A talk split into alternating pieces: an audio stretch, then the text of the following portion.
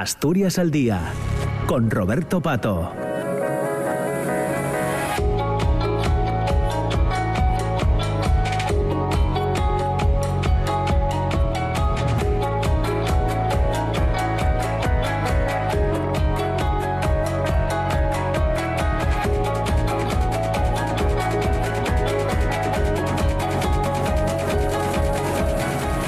¿Qué tal? ¿Cómo está? Muy buenos días. Son las 9 de la mañana y dos minutos. Bienvenidos, bienvenidas a Asturias al Día. Ya saben que vamos a estar juntos hasta las 10 eh, de la mañana en una semana eh, que apunta bastante, bastante intensidad eh, política.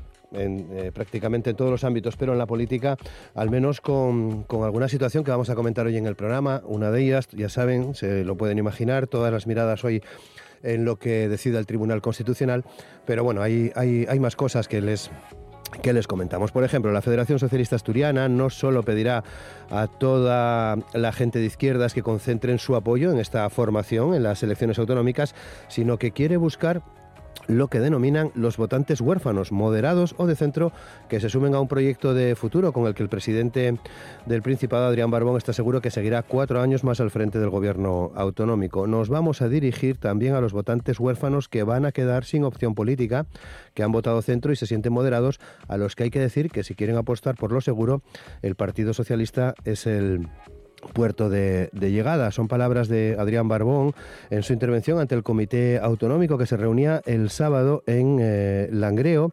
Eh, el órgano de dirección de los socialistas designaba también ese día, el sábado, al Comité Electoral que se encargará de diseñar y conducir la campaña hasta las elecciones eh, autonómicas y municipales de finales del próximo mes de mayo. El presidente nacional del Partido Popular, Alberto Núñez Fijó, participa esta tarde en un acto en Oviedo, seis y media, en el Auditorio Príncipe Felipe. Eh, su intervención servirá como presentación oficial del candidato regional del Partido Popular a la presidencia del Principado. Eh, Diego Canga también va a participar en este acto, el alcalde de Oviedo, Alfredo eh, Cantelli. El acto lleva por título En defensa de un gran país. El fin de semana, el sábado, Izquierda Unida arrancaba también su convocatoria por Asturias con el objetivo de tejer una gran alianza eh, a la izquierda del PSOE que permita llegar eh, al futuro Ejecutivo Autonómico tras las elecciones de mayo.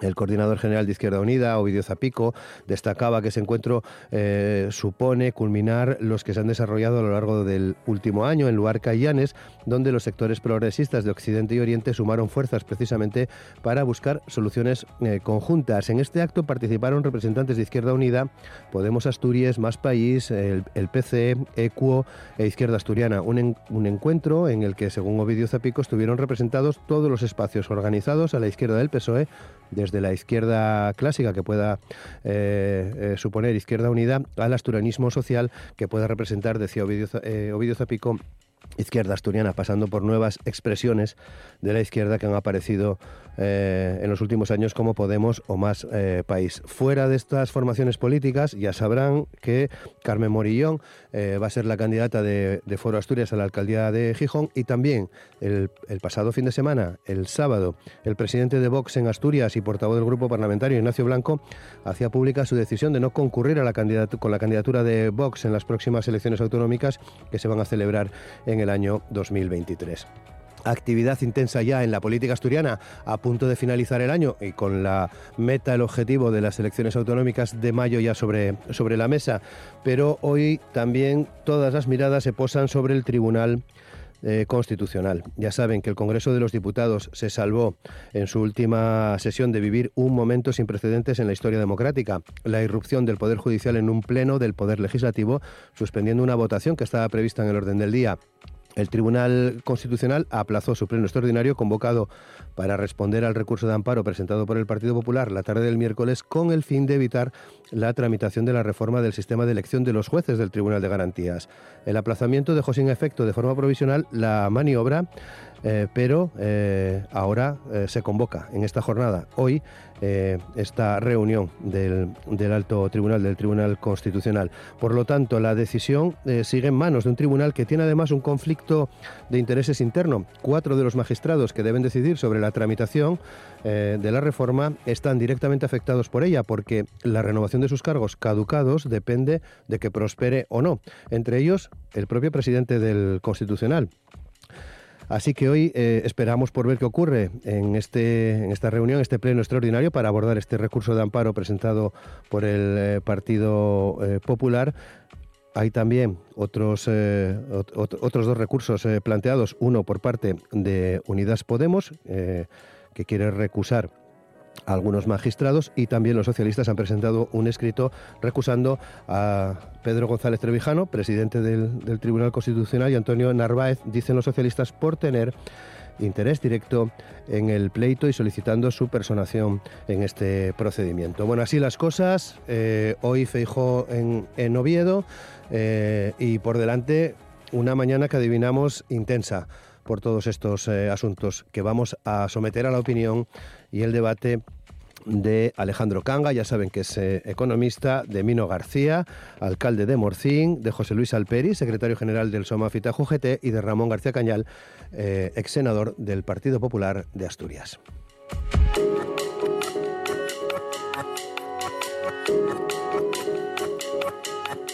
9 de la mañana, 8 minutos, con Manolo Luña en los controles de sonido. Saludamos a nuestros invitados. Tenemos en el teléfono a Alejandro Canga. Alejandro, ¿qué tal? ¿Cómo estás? Muy buenos días.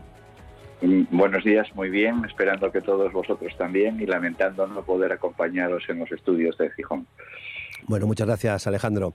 Ramón García Cañal, ¿qué tal, Ramón? ¿Cómo estás? Muy buenos días. Buenos días, también esta vez por teléfono porque precisamente tenemos una reunión por la mañana con el nuevo candidato Diego Canga y entonces se me hacía muy complicado el tener que ir hasta los estudios y a pesar de que soy siempre muy partidario de, de, la presencia, pero hoy no ha podido ser. Gracias Ramón, gracias, lo sabemos. Mino García, ¿qué tal? ¿Cómo estás, Mino? Buenos días. Hola, buenos días. Muy bien. Esperando que toda la audiencia esté de la misma manera. Y José Luis Alperi, ¿qué tal, Alperi? ¿Cómo estás? Buenos días. Muchas gracias. Hola, buenos días. Bien, bueno, pues nada, aquí eh, encantados de, estar otra vez juntos y, y charlar un poco. Muy bien. Bueno, pues comenzamos. Bueno, Alejandro, decía yo, eh, definitivamente estamos en campaña después de lo ocurrido durante el fin de semana, eh, de lo que va a ocurrir hoy con el Partido Popular, con la presentación de Diego Canga a las seis y media de la tarde, la reunión de Izquierda Unida, el Comité Autonómico del Partido Socialista, en fin, que ya mm, velando armas, como se suele decir, Alejandro.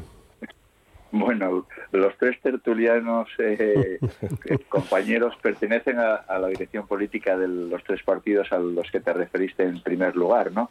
Ellos dirán si estamos o no en campaña, pero al margen de lo que nos digan, parece clarísimo que sí, que estamos en campaña porque todo el mundo está tomando posiciones y, y parece claro que eso es de cara a los comicios que puedan celebrarse en mayo, tanto locales como autonómicos, ¿no? De hecho, Barbón defendía que la respuesta a los problemas está dentro de nuestra tierra, no fuera. Yo creo que hay una clara alusión a que de fuera llega el candidato popular Diego Canga y defendió un proceso mediante el cual se designa a los candidatos socialistas. También en clara alusión a que en el PP, en esta ocasión al menos, se ha designado el candidato por el propio Fijo directamente, ¿no? Es decir, que el Partido Socialista parece claramente que sí que está ya en campaña y de hecho eh, trabajará, según dijo Barbón, no solo en el programa electoral, sino en un programa de gobierno a largo plazo con un proyecto para la próxima década. ¿no? Eso por un lado. Después, la presencia de Feijón en Asturias es campaña ya. Yo creo que sí. Para él, para Diego Canda o para el PP. Yo creo que en este caso el que más necesita de esa campaña no es tanto Diego Cangas, sino el propio Feijón, al que digamos que al llegar con todo este tema del Tribunal Constitucional que planteas, eh, con unas ideas, eh, después eh, tuvo que cambiarlas y entonces tiene contestación interna y, de la opinión pública y probablemente necesite reforzar su posición, ¿no? Y después la, la propuesta de Ovidio Zapico de de hablar de una legislatura fallida y tratar de conseguir un espacio a la izquierda del, PSOE y, preparar una, una, candidatura convergente o por lo menos unas ideas convergentes para presentarse a las elecciones, pues también demuestra que tanto uno como otro como otro está en campaña. Yo creo honestamente que sí se está en campaña ya. Ahora les, vamos a preguntar, pero ¿y si nos dicen que, que, no, que todo esto forma parte de la hoja de ruta interna de los partidos eh, y que, bueno, son debates y situaciones habituales? Me imagino que no van a decir eso, pero bueno, por si pues acaso, ¿no? Pues, pues, sí, puede ser la hoja interna, pero bueno, esa hoja interna tiene de horizonte final ¿eh? o, o, por lo menos el que nosotros pensamos que es un horizonte final, que son las elecciones de mayo. Bien. Bueno, eh, como no nos vemos, cuando quieras intervenir, ya sabes, Alejandro, eh, nos haces una señal y, te vamos dando paso. Bueno, Ramón, esta tarde, seis, y media, bueno, previo, ya nos anuncias que tenéis una reunión con, el candidato, con Diego Canga, pero a las seis y media en, eh, Oviedo, bueno, presentación oficial, si, si me permites esa expresión, ¿no? Del candidato con Feijóo, además, en un día que cuando llegue a las seis y media veremos a ver dónde estamos, ¿no? Sí, sí, bueno, esta es eh, cuando hablabas antes de que si estamos ya en pre-campaña, siempre se dice que la, la, campaña empieza el día siguiente de las elecciones anteriores, ¿no? Pero sí es cierto que cuando ya se acercan de, de manera inminente la, la, campaña electoral de las autonómicas y municipales, y aunque queda prácticamente un año aproximadamente para las próximas generales, pues evidentemente los partidos políticos arrancamos, aunque en el caso, por ejemplo, del Partido Popular, nosotros llevamos ya un par de meses trabajando en la elaboración del borrador del programa electoral para el partido, es, decir, para las próximas elecciones autonómicas. No quiere decir que los partidos paremos, pero evidentemente hay un, hay un momento en el proceso en el que en el que la velocidad se acelera, ¿no? Y hoy tenemos ese acto público en, en el auditorio de Oviedo, donde participa el presidente nacional del partido, Núñez Feijóo, y será la presentación, digamos, oficial en, acto público, ¿no?, del, candidato del Partido Popular para las elecciones autonómicas, Diego Canga bueno, confiemos en que la gente va a responder. Eh, bueno, vamos a ver eh, las, las directrices que se, que se marcan, las situaciones complicadas que tenemos en España en estos momentos y que sin duda en esa intervención pues estoy seguro que, que aclarará pues las posiciones eh, del Partido Popular eh, al respecto, ¿no?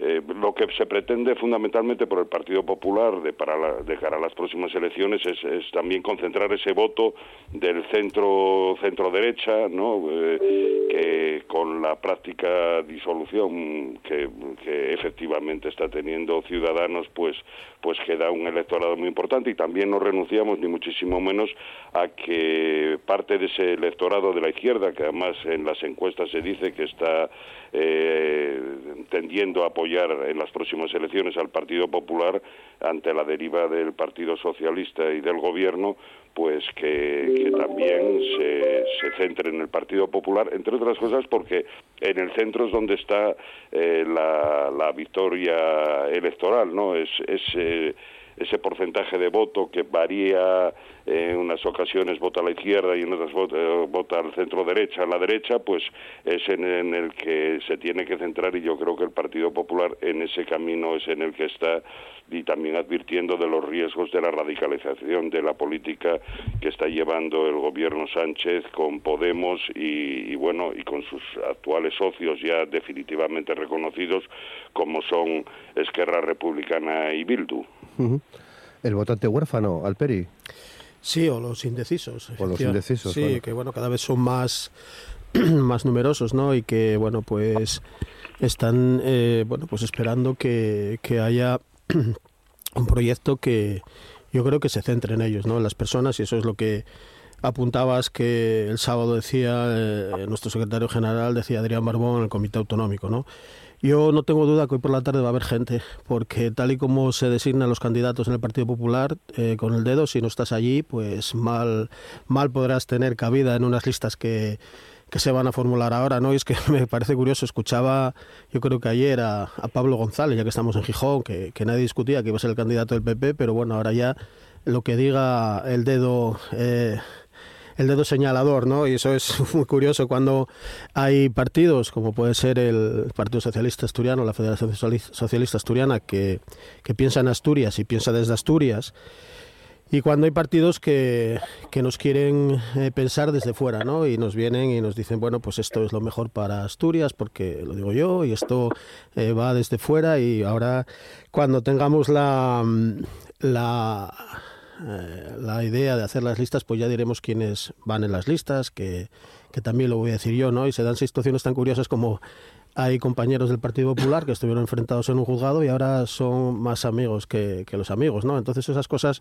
bueno, yo creo que cada uno elige como quiera sus candidatos, hace evidentemente lo que quiera, como decía mi madre, cada uno gobierne que gobierne su casa, que yo la mía tengo bastante, pero yo veo el sábado el Comité Autonómico del Partido Socialista de la Federación Socialista Asturiana salió con, con la atención necesaria para revalidar un gobierno que se me antoja clave en los próximos cuatro años, con unas eh, directrices claras de que hay que gobernar y centrarse en la gente, hay que tomar medidas que, que pongan a la gente, al estado de bienestar que tantas veces digo, en el centro de, de todas las políticas. Y bueno, pues evidentemente no sé si decir pre-campaña o evaluación continua, ¿no? Pero sí, evidente, ahora mismo con la sociedad, con las nuevas formas de comunicación, con todos los procesos y procedimientos que van muy rápido, yo creo que estamos en una evaluación continua, sí. Vino, y vosotros en Piedras Blancas, eh, convocatoria por Asturias, ¿no? Sí, vamos a ver. La pregunta que decías inicial, cuando me comentabas si estamos en campaña, hombre, yo creo que la política es una campaña con, permanente, ¿no? Desde el minuto uno hasta el nuevo proceso. Hombre, lo que pasa es que, bueno, es verdad también que confluyen en este caso eh, situaciones eh, totalmente atípicas, ¿no? Yo creo que hay una convulsión también política general que también nos obliga, en este caso, a los partidos a, bueno, a ir tomando posiciones y, sobre todo, reforzar la estructura, ¿no? En este caso, Izquierda Unida, eh, apostamos claramente por reforzar lo que es Izquierda Unida y a partir de ahí, bueno, ver quién podemos, eh, desde una política transversal, eh, coincidir en, aquello que yo creo que mayoritariamente pues podemos estar de acuerdo, ¿no? Además yo creo que, que lo, dejamos en claro en muchas ocasiones donde desde Izquierda Unida lo que estamos planteando es la necesidad, ¿no? De intentar, como digo, evitar esa dispersión de voto y sobre todo, bueno, teniendo en cuenta que jugamos siempre en contra, ¿no? El tema de las tres circunscripciones que al final pues penaliza a los minoritarios, algo que, bueno, pues los partidos mayoritarios están encantados de la vida, lo mismo que a nivel nacional con, con, la propia ley y por lo tanto somos conscientes de que salimos con un déficit que tenemos que combatir. De ahí el que tratemos de aglutinar, ¿no? Y además, sobre todo, eh, tratando de explicar, en este caso a la sociedad, que, la, presencia de Izquierda Unida, yo creo que jugó y sigue jugando un papel importante, eh, aunque para aquellos que piensen que somos radicales, yo creo que el ejemplo lo tenemos en Asturias, ¿no? Donde, bueno, pues yo creo que estamos eh, siendo muy sensatos, estamos aprobando en este caso los presupuestos porque entendemos que son necesarios para una región en una situación excepcional como la que tenemos en este momento y que con nuestra participación bueno estamos siendo capaces también a que realmente lo primero sean las personas no yo creo que el gen de Izquierda Unida está muy claro definido en el cual nosotros trabajamos por y para las personas y después eh, sin exclusión de ningún tipo no por lo tanto no creo que esa radicalidad que alguien nos, nos plantean se la podrían en este momento adjudicar fundamentalmente con lo que está pasando pues con el Poder Judicial o con alguna situación similar en la cual, bueno, unos son los que tenemos la fama y otros los que cargan la lana, ¿no? Y además compartiendo claramente en este momento el criterio de designación. Yo creo que como el de Izquierda Unida, aunque como Alperi comentaba, bueno, el, el del PSOE se trata de acercar, pero todavía le falta un poco, ¿no? Todavía nos falta un poco para realmente poder decir que la participación en este caso es eh, de todos y que aquellos que son minoritarios tienen cabida como no puede ser de otra manera. La convocatoria por Asturias, yo creo que fue un, éxito, fundamentalmente porque estamos hablando de esos sectores, eh, no solamente eh, de la izquierda, sino de, la sociedad, ¿no? Eh, sindicatos, asociaciones, gente que en este momento pues entiende que puede haber propuestas políticas que deben de mejorar, como digo, la calidad de la gente y sobre todo también la situación de Asturias. Estamos perdiendo pues ya la cifra del, del millón de habitantes, eso es un hándicap yo creo que importante y por lo tanto, bueno, en esta primera introducción trasladar claramente que, que nuestra idea ¿no? es ofertar a los asturianos un programa que ya tenemos eh, elaborado, que vamos a, hoy tenemos una coordinadora que vamos a tratar de llegar también a un proceso primario en el mes de enero y a partir de ahí poder ver cómo vamos en esa eh, forma que, esperemos que sea un éxito y poder, como digo, ofertar sobre todo una, una garantía de que la política que vaya a, estar en Asturias en los próximos cuatro años tenga una parte de señal de identidad e Izquierda Unida. Hmm. Alejandro, ya ves que me equivoqué, ¿no? En lo que yo pensaba que nos iban a decir. Sí, sí, sí, ya, veo que... Vienen, vienen, vienen preparados, ¿eh? Vienen muy preparados y además con, con, argumentos sólidos en todo el mundo, ¿no?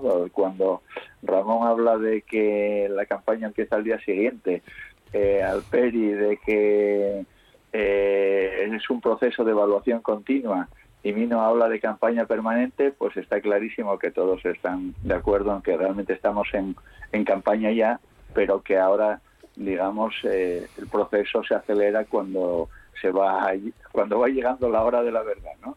O sea, y veo que todos tienen las pilas cargadas eh, con la actitud y la aptitud de, sus partidos o de la convocatoria por Asturias para transformar, digamos, lo que consideren oportuno de aquí a las elecciones y darnos ideas de lo que consideren oportuno de aquí a las elecciones de mayo. Veo una actitud muy positiva por, por todas las partes. Ramón. Bueno, yo simplemente decirle al Peri que la elección de candidatos que critica al Partido Popular, yo le pregunto que si Sánchez cuando afirmó hace unos meses que eh, Adrián Alastra será el número uno a las elecciones al Congreso de los Diputados por Asturias en las próximas elecciones que ni siquiera están convocados, que si ese también es tan democrático el sistema como el del Partido Popular. Alperi. No, bueno, vamos a ver, Ramón, te refresco la memoria y un poco está claro que no conozcas la, parte orgánica, la parte estatutaria de, la Federación Socialista Asturiana, pero a partir del 16 de enero empiezan las asambleas de las agrupaciones para constituir las candidaturas a los ayuntamientos y a la comunidad autónoma que se van a votar y luego habrá un proceso para las elecciones eh, generales que también se van a votar. Esa palabra que, que, estoy diciendo, ¿no? Lo de votar, pues es eso, que se reúnen los afiliados, cogen su papeleta y dicen quiero que mi candidato o mi candidata sea este o sea este otro. Por tanto, Pedro Sánchez puede decir lo que quiera, evidentemente, como todos en este partido, pero si no se refrendan unas votaciones, no va a ser la candidata. Me gustaría saber estas personas que están descontentas dentro del Partido Popular, ¿dónde van a poder emitir su voto de no sé, de, castigo, ¿no? De rechazo a una persona que nos os han impuesto eh, con el dedazo eh, desde Madrid, ¿no? el otro día fue, fue si me dices, no, no, la pregunta, la pregunta es sencilla, Ramón. Yo si soy un afiliado del Partido Popular de Asturias, ¿dónde puedo emitir un voto nulo contra Diego Canga? Es sencilla. No, no, nosotros, nosotros. No, que es sencilla, te la vuelvo, te la vuelvo a formular. Yo soy, yo soy afiliado al Partido Popular de Asturias. No, no, y quiero, no, no, bueno, que no soy, que no soy, que no soy, hombre, que no soy, Ramón, que no soy, pero es que empezaste mal. Un suponer tenías que decir. un suponer, perdón, un suponer, un suponer. Yo soy afiliado al Partido Popular de Asturias y quiero emitir un voto de rechazo a que Diego Cangas sea el candidato del Partido Popular en las elecciones de Asturias. ¿Dónde lo puedo hacer?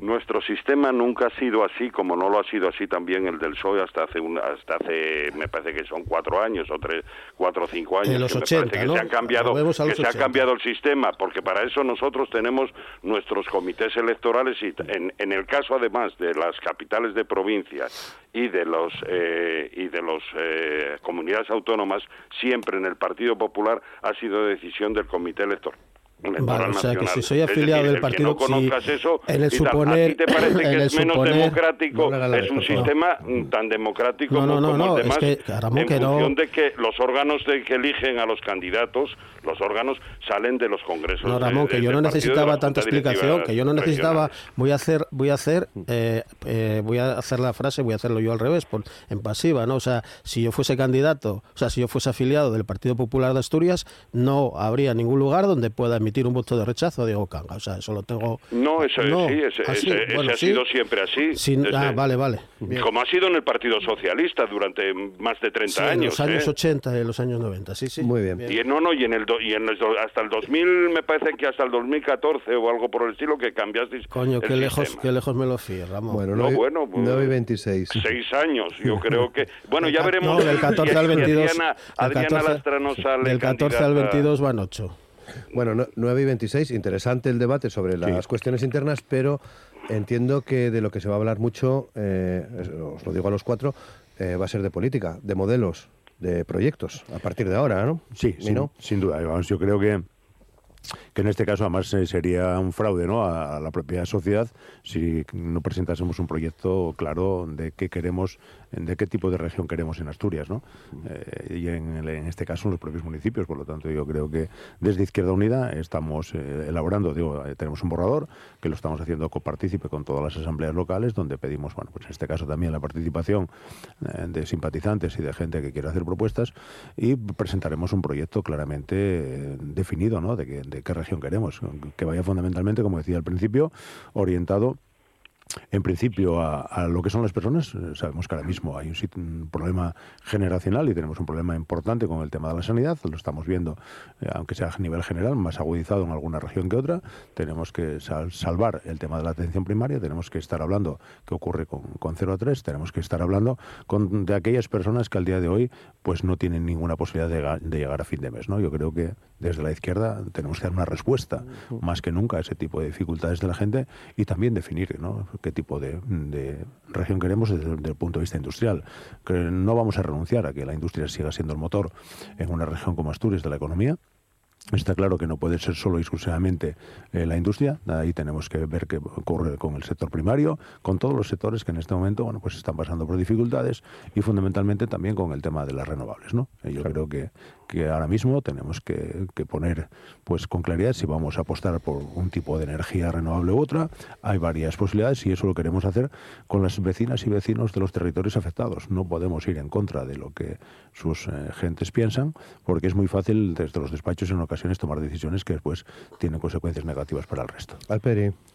Sí, bueno, es fundamental, ¿no? Más allá de que sean unas personas u otras las que encabecen los proyectos, eh, yo creo que, lo fundamental es el proyecto sí. No se puede eh, gobernar con unas, eh, bueno, pues con unas medidas alejadas de la realidad y yo creo que en eso el, Partido Socialista las está, las está demostrando ¿no? y las está poniendo encima de la mesa. Un proyecto que tiene que ser riguroso y que tiene que estar centrado en las personas y un proyecto que parece que, que bueno, pues que está en la, en la línea del diálogo. Es importante, ¿no? Y, eh, que se vayan a aprobar, como todo parece indicar, unos presupuestos de comunidad autónoma justo en el año electoral, creo que una cosa impensable dice mucho de, en este caso, de quien gobierna, dice mucho del Partido Socialista que, tiende la mano y que, y que abre esa, esa negociación, ese diálogo, y dice mucho también de los que apoyan esos presupuestos, ¿no? que, ven eh, la necesidad, ven que hay que gobernar para las personas y que hay que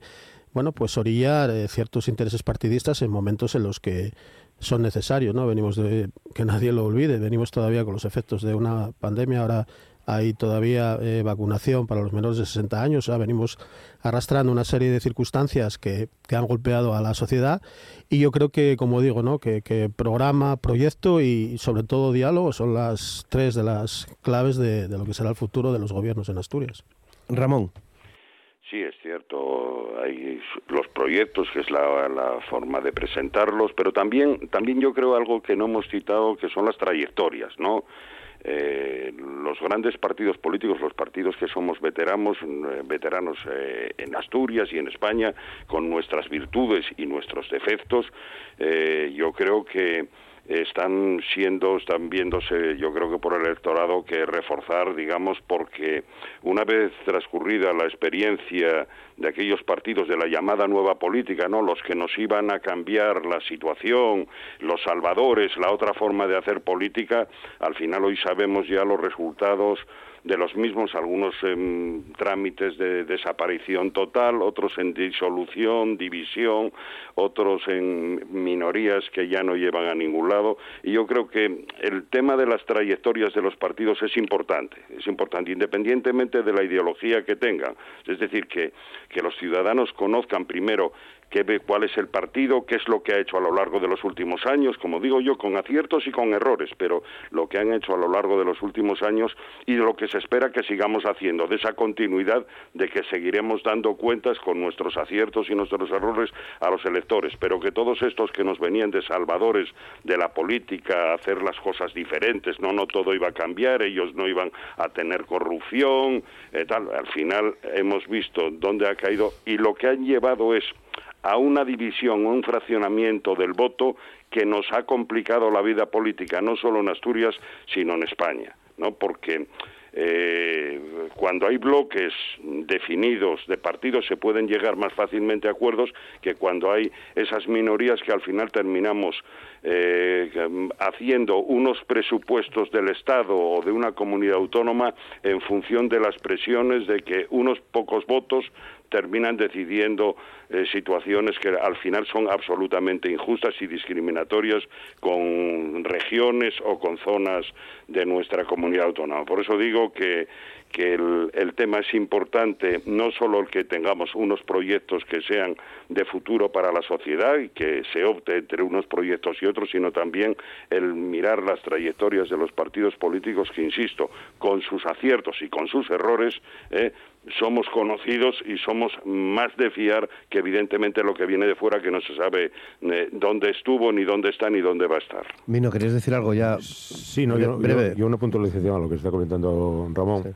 Eh, cuando está planteando de que, bueno, pues un fraccionamiento del, de, lo que puede ser en este caso la vida política, pues es más complicado. Claro que es más complicado, pero yo creo que es mucho más saludable, ¿no? Porque realmente, bueno, hay diferentes opiniones y al final obliga a llegar a acuerdos. Y lo segundo, hombre, recordar que también, que en este momento, pues tengo que siempre volver a meter la coletilla. Tanto el PSOE como el PP sois los que en este momento permitisteis, bueno, con la ley electoral, que unos eh, nacionalistas tengan mucho más presencia que un partido nacional como Izquierda Unida, que con, a veces triplicando el número de votos, pues tiene el, el 10% de, de representación, ¿no? Por lo tanto, tenéis que apechugar con vuestras decisiones, así de claro, vamos, lo siento, pero algunos somos ya de mm, tan, tenemos casi tanta historia como vosotros, Esperemos seguir teniendo tanto más, pero bueno, a veces tenéis que ser conscientes de que vuestras decisiones eh, en este momento pues lleguen a esa situación. Eh, os lo comenté más de una ocasión, tanto el PP como el PSOE eh, os visteis siempre obligados a negociar con nacionalistas, a ceder de una u otra manera, pero bueno, no queréis modificar la ley electoral, pues vais a seguir tener apechujando con lo que os venga encima. Muy bien, bueno. Mino, no, simplemente, si me permites, si me permite, Mino, lo que no es normal es que hoy día en la Junta General del Principado eh, haya ocho, ocho grupos, porque ahora hay además el mixto, ¿no? ocho grupos parlamentarios, que es absolutamente, termina convirtiéndose esto en un caos. Ramón, ¿y, las tres circunscripciones cómo lo ves? Los veo, los veo bien porque... Claro, por, vuestro interés, faltaría más. bueno, sí. claro. Que hablaremos de ello más adelante, porque hoy quería dedicar ya, son las 9 y 34, eh, lo que queda de programa básicamente a, a pediros opinión en torno a, lo que está pasando con, o que pueda pasar, según vuestro criterio, eh, vuestras opiniones, con, con, la decisión que pueda adoptar o no el Tribunal eh, Constitucional. Em, Alejandro, ¿cómo lo ves? Bueno, la, pregunta concreta que nos hacías en el planteamiento inicial era si hay riesgo de un choque institucional. Efectivamente. Yo creo que, que por supuesto ya lo hay y de hecho lo estamos viendo pues en las declaraciones de este fin de semana que no dejan lugar a duda, ¿no? Entonces, mm, yo creo que Unidas Podemos eh, está eh, poniendo el dedo en la llaga. Yo creo que es quien está considerando eh, de forma más, más clara lo que está sucediendo en este momento con el Tribunal Constitucional, ¿no? Y, y pide aclaraciones tanto al propio Tribunal Constitucional como al Tribunal de Justicia Europeo que se pronuncie sobre si estos dos magistrados del órgano judicial, eh, Trevijano y Narváez, uno de ellos el presidente, deben abstenerse de modo automático o no por falta de imparcialidad, puesto que son afectados directamente por, por porque si realmente esa ley que es lo que piden eh, desde el Partido Popular y Vox, eh, que, se, que cautelarmente quede bloqueada, eh, no tienen falta de, imparcialidad. O sea que yo creo que realmente el, el escrito que planteó Unidas Podemos eh, va, digamos, a la clave del asunto, de si dos personas que con la nueva ley van a ser sustituidas pueden votar o no.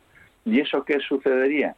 ¿Qué, ¿O qué provocaría? Pues la, la conversión de una mayoría conservadora en una minoría mm, progresista de los jueces. Y cuando hablamos de mayorías y minorías conservadoras y progresistas, estamos viendo ya que la justicia no es lo mismo para todos.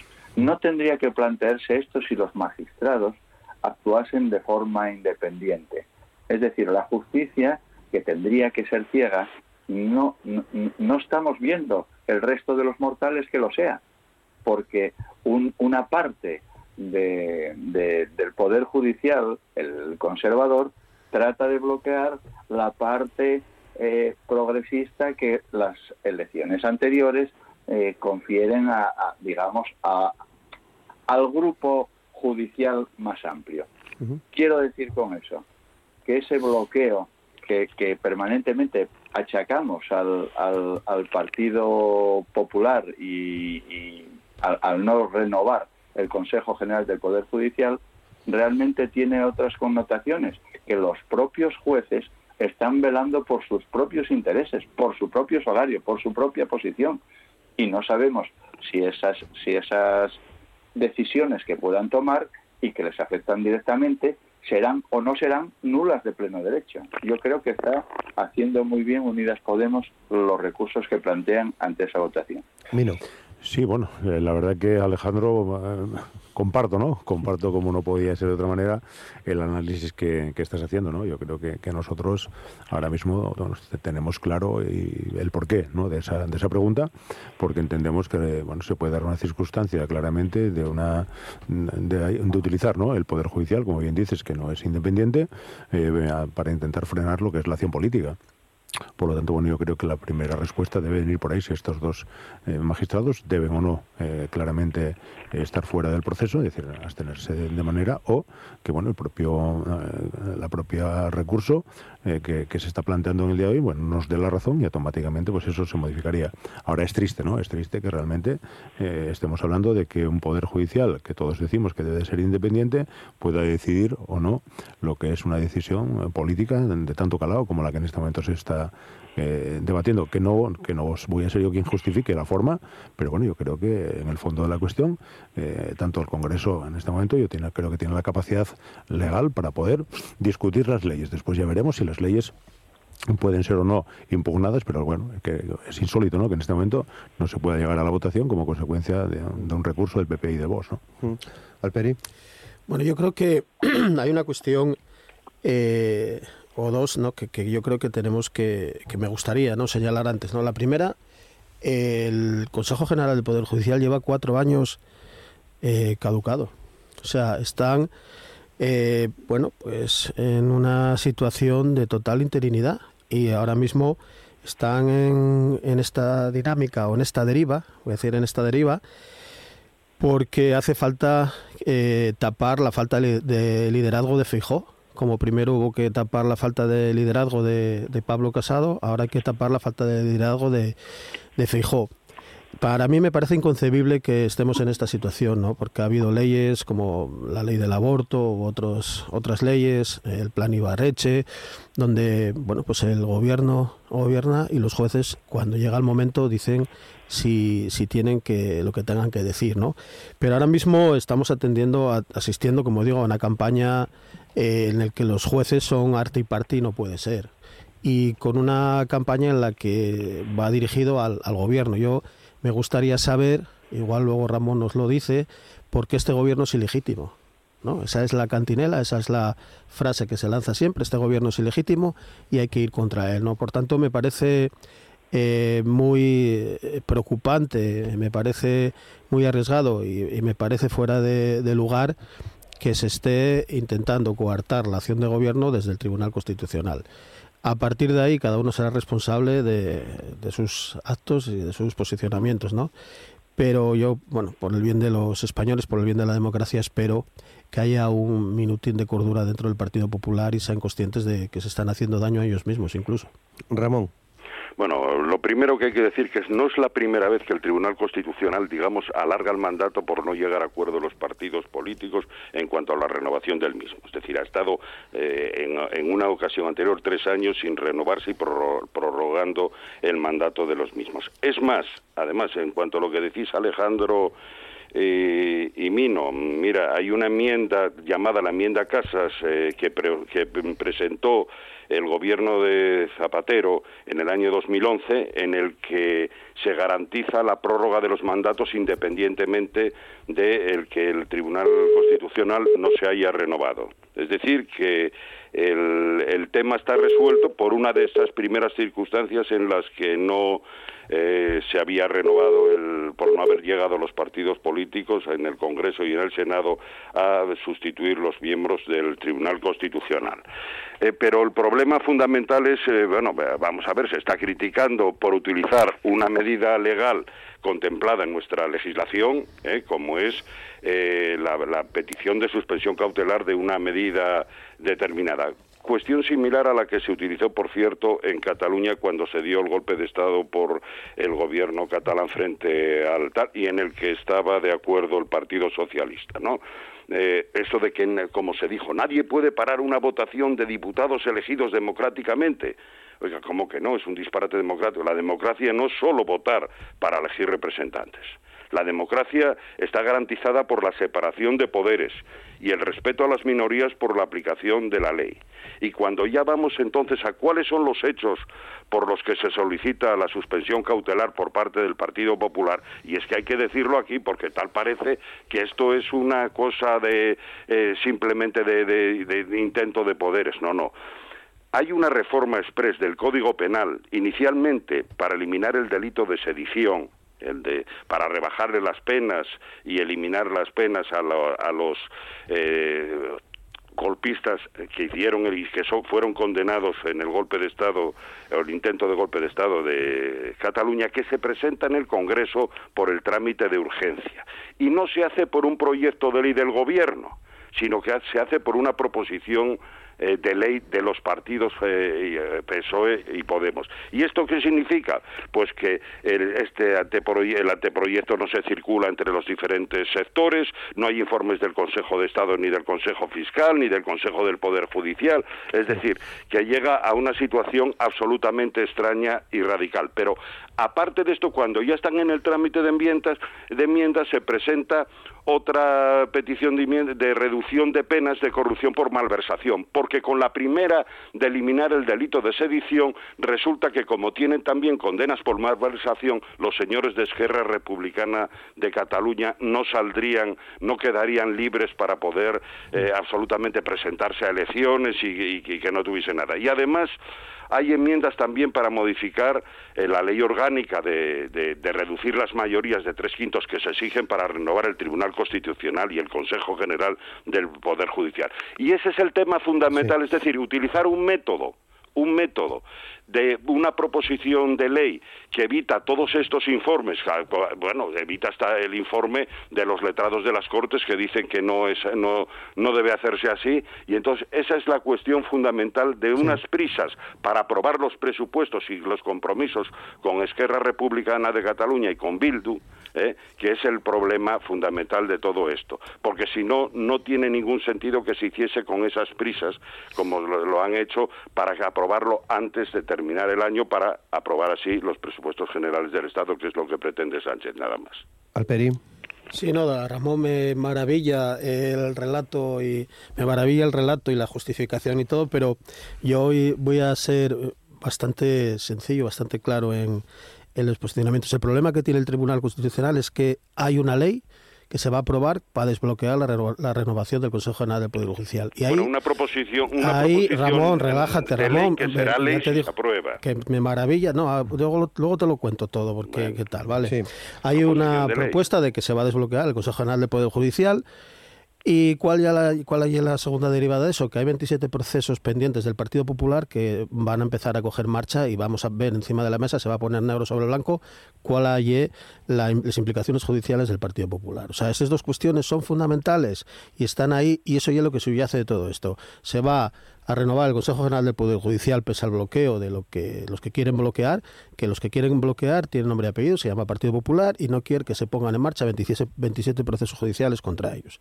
a partir de ahí, a partir de ahí, un poco como aquí en Asturias, se, se aprueban unos presupuestos en año electoral todas las leyes, todo lo que fue al Congreso durante este mandato, que del, del que todavía queda un año, se aprueba con una media de 180 votos ¿eh? Los 176 son de, son de mayoría absoluta, como todo el mundo sabe, pero se aprueba con una media de 180 votos cuando está el Parlamento más atomizado que nunca eh, soy la democracia, el diálogo y democracia, y eso y la democracia, y, y, es verdad que algunos no se manejen bien con estos temas de la democracia y con estos temas de diálogo y el hablar con mucha gente y tener en cuenta a mucha gente, solo se manejan cuando ellos están en minoría, cuando están en mayoría absoluta, gobierno está yo, y cuando están en la oposición, y te cuento, ¿no?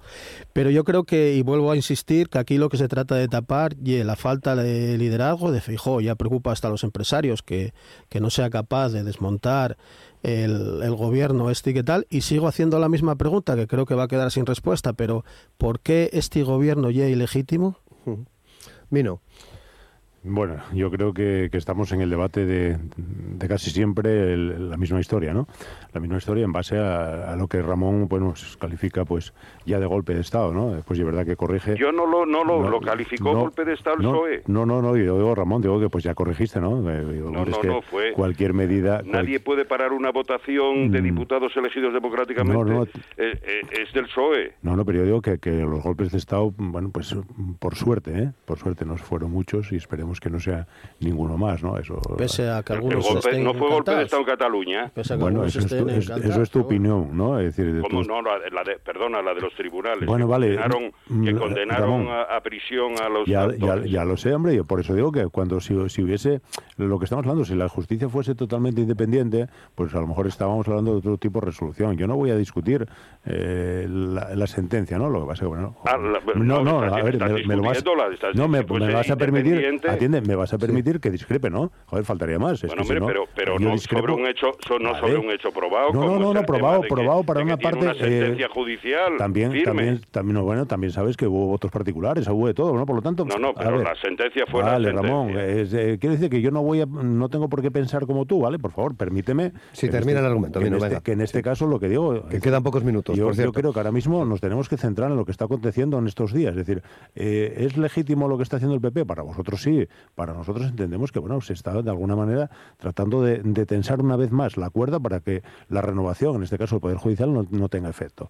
¿Eso es bueno para el país? No, yo creo que al final lo que estamos entrando y en una dinámica en la cual bueno pues eh, los problemas se enquistan y sobre todo se enquista la política. Y sobre todo se trata de confundir y de que las instituciones sobre todo y es una política en este caso el PP y de Vos tratando de manifestar que bueno pues que las instituciones no tienen ninguna capacidad de respuesta a lo que la gente necesita. Por lo tanto es lo, mi opinión. Puedo estar equivocado pero bueno, no lo, no lo comparto. Por lo tanto yo entiendo que en este momento lo que se debería de hacer era retirar eh, esa, esa propuesta pero sé que no lo vais a hacer porque os interesa no interesa que en este momento eh, o pensáis que os interesa. Yo tengo mis dudas de que realmente saquéis fruto de esto y no todo lo contrario, pero bueno, cada uno, cada organización política eh, entiende sus y defiende sus propuestas y yo en este momento defiendo el recurso que estamos planteando. Creo que es de justicia, si tenemos razón nos la darán y si no, bueno, pues eh, tendremos que apechugar con lo que venga, ni más ni menos. Ramón estáis en vuestro derecho, evidentemente, de presentar los recursos que legalmente están establecidos, como así lo presentó el Partido Popular. El tema está en que se está cambiando el primero un acuerdo de consenso que hubo desde siempre y además aprobado por ley orgánica, es decir, tanto la renovación del Consejo del Poder Judicial como la renovación del Tribunal Constitucional está acordado por, los grandes partidos fundamentalmente, ya no sé si Izquierda Unida estaba en, en, ese momento, el Partido Comunista estaba en ese momento de acuerdo con el mismo, pero entre el Partido Popular y el Partido Socialista o la UCD en su momento, eh, se aprobó el que la renovación tuviese que por tres quintos. ¿Por qué? por una razón fundamental, porque hay, que llegar a un consenso para tratar de nombrar esos miembros de los máximos órganos judiciales del Estado, eh, que es un poder independiente, de que sean por el mayor consenso posible dentro de las posibilidades. Y mira, pues ¿por qué el Partido Popular está preocupado sensiblemente y no quiere que se cambie esto y que se siga y que se consiga un, un consenso entre los candidatos? Porque bueno, los últimos candidatos que sí ya se hablaba del PSOE son Ricardo de Prada, que, que fue eh, no, perdón, eh, Juan Carlos del Campo, Juan Carlos Campo, que fue compañero mío diputado en el Congreso de los Diputados por el PSOE y ministro del PSOE, eh, y que se quiere llevar al Tribunal Constitucional, o Laura Díez, que es otra, que es alto cargo del asesor de la presidencia del gobierno, un alto cargo de la presidencia del gobierno. Y eso es lo que precisamente con el consenso se puede excluir. Decir, oiga, yo ya no digo que no meta usted a personas de, ideología eh, de izquierdas, eh, progresista, como lo quiera llamar, o por otra parte conservadores, pero por lo menos, oiga, no me mande a, a, políticos en ejercicio que han estado discutiendo en el Congreso de los Diputados, por muy jueces o magistrados que sean, ¿no? Y esa es, esa es la razón fundamental por la que se trata de cambiar de esos tres, eh, tres quintos que se exigió en todos estos 40 años prácticamente de eh, democracia en España por la mayoría absoluta para tratar de, eh, con, con, esos 180 votos, vulnerar lo que es una política, lo que se defiende desde hace tanto tiempo y que la Constitución española estableció de que sea de que ese eh, consenso, esa concertación se produzca entre los diferentes partidos políticos. Y eso es lo que se trata de cambiar. Y encima por la puerta de atrás, con una proposición de ley de, un grupo, de dos grupos parlamentarios que lo presentan sin informes del Consejo de Estado, sin informes del Poder Judicial, sin eh, debate y, por la puerta falsa en una ley que iba a cambiar un artículo, un artículo del Código Penal que luego termina cambiando tres ¿eh? y metiendo estas dos modificaciones de ley orgánica. Y eso es lo que democráticamente es impresentable. Eh, Canga, Alejandro. Bueno, hay, hay, cosas que, que, que, no son exactamente como se están diciendo. O sea, vamos a ver, los ocho vocales conservadores del Consejo General del Poder Judicial califican de irresponsable la declaración del presidente del Gobierno por manifestar que la derecha política y judicial han querido atropellar a la democracia realmente yo creo que se está dando la vuelta al calcetín. O sea, estos ocho vocales que fueron propuestos por el Partido Popular con los derechos y las cosas que, que, están previstas en la ley, firmaron un comunicado que consideran que se vertieron groseras descalificaciones sobre el Tribunal Constitucional y el Poder Judicial. ¿Qué son esas groseras descalificaciones? Mm, yo, como mucho, decir que sean irresponsables, voy a admitir pulpo como animal de compañía, pero yo diría afortunado o no desafortunado, pero en absoluto irresponsable. Más irresponsable ¿eh? decir que ese tipo de aseveraciones carentes de fundamento y que se pone tras, transitar de la confrontación partidista a la deslegitimación de las instituciones. Pero ¿quién deslegitima las instituciones? Quienes se niegan permanentemente a admitir que ya tienen un poder caducado y, rechazar sus prebendas y sus derechos, carentes de todo tipo de fundamento, si algo tienen esas declaraciones es fundamento. Los hechos son testarudos. Mm. Y después deslegitimar, ¿quién deslegitima? Ellos mismos aferrándose por intereses personales al cargo y, y fieles a quienes les propusieron, que me parece normal. Pero a ellos sí se les propone democráticamente y a los otros no. Entonces, me parece más razonable la Asociación de Jueces y Jueces para la Democracia, que teóricamente están en el otro lado, que piden afrontar con mesura. Lo que hablaba Ramón del método, es posible que efectivamente el método no haya sido el adecuado, claro que sí, pero hay que afrontar con mesura una reforma que es necesaria, que está bloqueada desde hace cuatro años como mínimo y evitar que se crispe más la actualidad. O sea, cuando habla la, la Ascensión Martín de que no hay golpe de Estado por reformar una ley ni ruido de togas porque el Tribunal Constitucional resuelva un, un, recurso, me parece una postura súper coherente y no descalificando, pues, pues, en este caso al jefe del Ejecutivo por declaraciones que serán más o menos afortunadas, pero que son absolutamente razonables. Muy bien. No, bueno, no, si- simplemente Ramón, los ocho, muy breve, los por favor. los- no, muy breve. Los Sí, ocho sí. no son elegidos por el Partido Popular. Hay algunos que fueron elegidos por el gobierno del Partido Popular y por las Cortes a propuesta del Partido Popular y otros que vienen del Correcto. Consejo de del Poder Judicial, que no tiene nada que ver ahí Bueno, el Partido todos Popular. fueron a ¿eh? propuestas del Partido Popular. No, otra cosa es que, sean conservadores que es y, y otras que no. Bien, eh, Lógico, sí, que no pasa nada. Alperi, Muy breve, sí. Yo, Brevísimamente, eh, sí. que bueno, viendo, escuchando a Ramón y Alejandro, pues me reafirmo en lo que aquí lo que hay es una falta de, de liderazgo, primero de Pablo Casado, que llegó a un acuerdo para renovar el Consejo General del Poder Judicial, que Cuga Gamarra eh, sabía que había y luego mm, se perdió por el por bueno por los pasillos y que Feijó cuando lo tenía ya prácticamente resuelto con el gobierno, pues desde una portada de un diario nacional y sus propios compañeros le dicen que por ahí no, por tanto una falta de, li- de liderazgo total. Mino, 30 segundos. No, bueno, Acércate, yo, por favor. yo sí. creo que, que lo eh, traté ¿no? de, de dejar nuestra posición clara, en la cual bueno, pues, eh, existe una situación eh, insostenible, que es la renovación debe ser sí o sí. Eh, estamos hablando de que si no van a tomar decisiones, gente que no tienen, desde mi punto de vista, competencias legales para poder tomarlas, y por lo tanto yo creo que este problema, de una vez por todas, tiene que tener solución. Muy bien, pues lo dejamos aquí. No sé si creo que ya no va a ser posible que nos veamos antes de finalizar el año. Será a, a continuación ya en enero, ya directamente metidos en harina política. Seguramente, no sé si como ahora, veremos a ver qué pasa estos días. Mino García, muchas gracias. Muchas gracias a Felices vosotros. fiestas también, por supuesto. Igualmente, y esperemos eh, 2023 nos permita cumplir nuestros objetivos a todos y a todas. Claro, eh, José Luis Alperi, lo dicho, muchas gracias. Gracias a también. vosotros, un saludo a los compañeros que no estuvieron aquí, felices fiestas para todos y que el 2023 empiece muy bien para todos los asturianos y asturianas. Muy bien.